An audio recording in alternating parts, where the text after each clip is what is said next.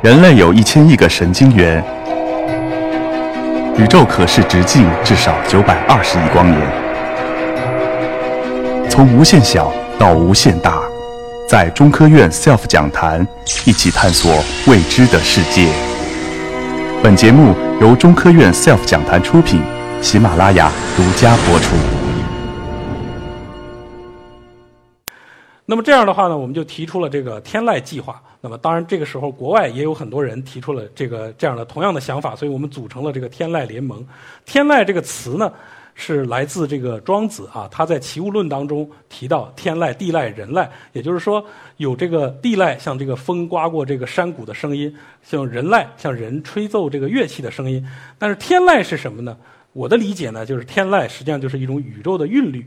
其实呢，我们就是想要探测宇宙大爆炸时候产生的声音，然后用它呢去理解这个我们这个暗能量到底是一种什么东西。那么，呃，我提出了这个想法以后呢，就是就从这个一个纯粹做理论研究的这个科学家呢，转变成了一个兼做理论和实验的。但是我一个人呢是完不成这个实验的。那么很多同事和同学这个帮我们这个一起来做这件工作。那么。当然，这里头面临的挑战是非常巨大的。实际上，到目前为止呢，这个宇宙距离上的中性氢呢，全全世界有好多个实验在做，但谁也没有能够做到。为什么呢？因为如果你去看这个宇宙远处的中性氢啊，就像我们左边这个图最后的那个中性氢产生的信号，它它前面呢叠加着一个很强的亮光啊。那么这个很强的亮光呢，是来自银河系，也就是我们右面剪的右面这个图上展示的银河系的前景。那么这个银河系前景辐射呢，比二十一厘米的信号呢，大概强十万倍左右。所以我们要想看到这个二十一厘米信号呢，就好像我们白天想要看到星星一样，星星在那里头，但是呢，它淹没在大气产散射的这个太阳光当中了。我们必须用非常精密的手段去把这个东西剪掉，才能看到这个信号。能不能剪掉呢？幸运的是，大自然还是给了我们一个这个机会哈，就是说，因为这个银河系产生的这种同步辐射呢，或者说前景辐射呢，它是一种很频谱上很光滑的东西啊，看上去很平滑，一条直线或者是弯稍微有点弯曲的这个光滑的曲线。如果我们把这个东西剪掉以后呢，就会展现出下面那些这个氢原子的分布造成的这个二十一厘米辐射强度的变化。所以呢，原则上这个是可以做到的，但是呢，它需要非常精密的这个仪器和这个很复杂的数据处理手段。那么从二零一二年开始，我们得到了立项支持以后呢，我们就展开这个研究。那么这个是我和同事们呢，在这个呃兴隆还有内蒙古架设小亭的天线啊，进行这方面的试验。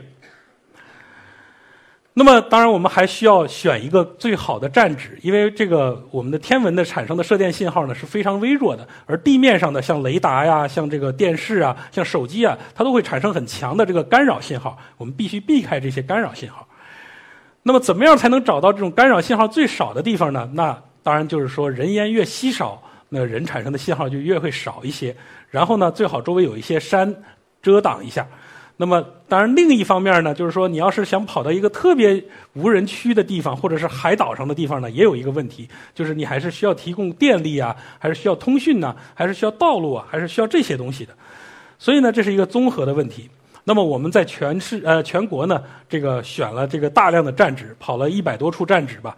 那么这个站址当中呢，大家可以看到，首先有很多呢分布在内蒙古。我们一开始想在内蒙古找，原因就在于。内蒙古离我们北京很近，如果找到的话呢，对我们做实验是比较方便的。但遗憾的是呢，后来我们发现内蒙古呢，虽然人比较稀少，但它地形太平了，这个一望无际的大草原啊，那么这个电波呢都可以传过来，所以它干扰还是很严重的。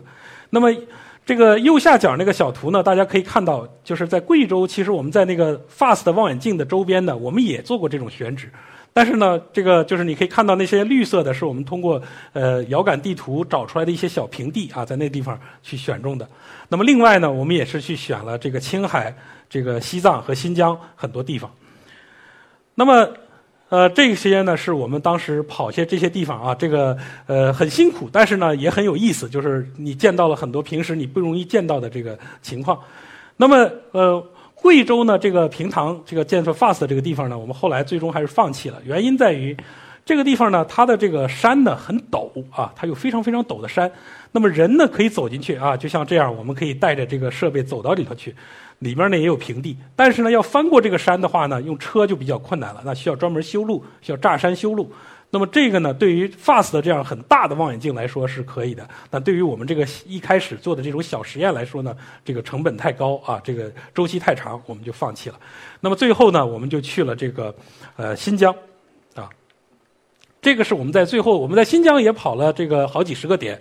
那么这个是最后我们找到的这个新疆的巴里坤，它呢位于这个新疆的东部啊。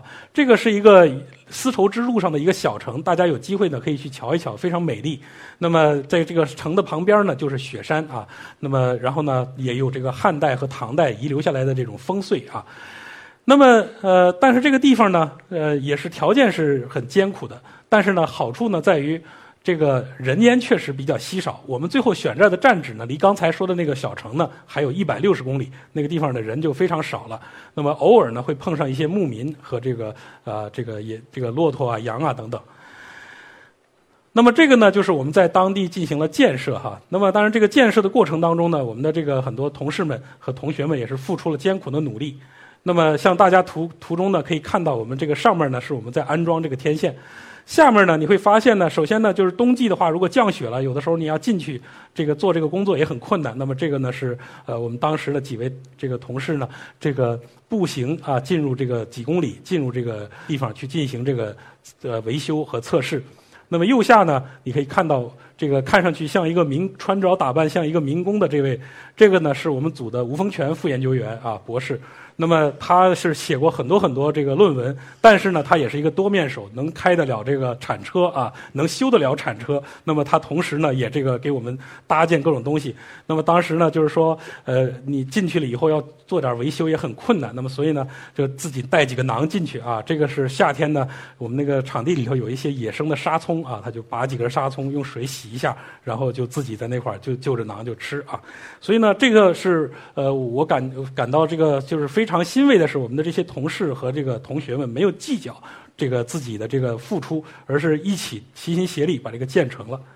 这个呢，就是我们现在建成的这个望远镜阵列，这个天籁阵列。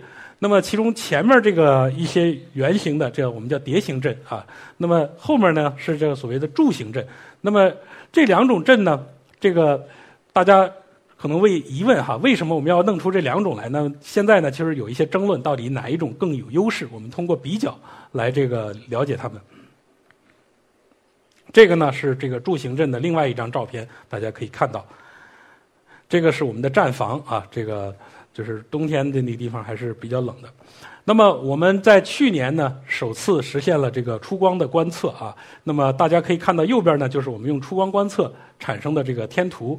左边呢，对应的是这个，就是说其他望远镜之前测到的这个天图。当然，我们现在只是一次初步的测试，所以这个只是一个不太灵敏的一个结果。那么你会看到呢，就是说这个右边的呃左边的这个天图上的一些东西呢，我们右边也都看到了。但是呢，右边还有一些其他的这个左边没有的。那么这个当中呢，有的是像这个移动的圆，比如说像太阳造成的。那么也有的呢是是这个就是说初步产生的结果里头的这个呃产生的这些这个呃。一些假象，那么通过进一步的数学处理，可以把它去掉。那么我们下面呢，就要进行进一步的研究，去怎么样把它处理掉，那么获得更好的这个图像。如果最后我们取得成功的话呢，我们要把这个阵列扩展出来去做整个的这个观测。那么如果这样成功的话呢，我们会得到一个对暗能量的模型的非常好的这个呃限制，或者甚至有可能探测到暗能量到底是不是随着宇宙的膨胀在变化。那么为什么要去做这个天籁实验呢？其实很多人呢对我也是表示这个质疑哈，因为这个实验呢其实是有争议的，有很多人呢是不一定完全赞同我的观点。但是我为什么要去做这个实验呢？能发表更多的论文吗？其实不是，因为我原来做理论的时候，只要动动脑子，很快就可以写出论文。而这个呢，其实是要花很多时间去进行这个实验的工作。更容易出成果吗？当然也不是。这个工作呢，实际上全世界目前都还没有成功啊，大家都在进行的探索。能保证取得成功吗？我们不敢保证，因为呃，像这个有一些二十一厘米的实验已经进行了十多年了，现在呢也还没有任何结果出来。那么我们呢现在也要去去尝试这个东西，但是并不知道什么时间就能够达到这个成功。但是呢，我为什么要去做它呢？因为我觉得这是非常幸运的，就是它给了我一个探索宇宙、发现新新的事物的机会。最后呢，我想跟大家看一下，这个呢就是引力波的测试啊，在大家知道两年前第一次人们看到了引力波，那么这个是轰动了全球。但是你知道，引力波提出了以后，这个经过了近百年的尝试啊，从这个六十年代大家就开始去做实验，那么一直到现在，经过这么几十年的多少代人的尝试，那么才最终实现了这样的探测。实际上呢，我原来还认为很可能我们的。我们的实验会比引力波先成功，但现在发现呢，引力波都已经成功了，我们还没有成功。但是我相信，迟早有一天我们也会取得成功。好，谢谢大家。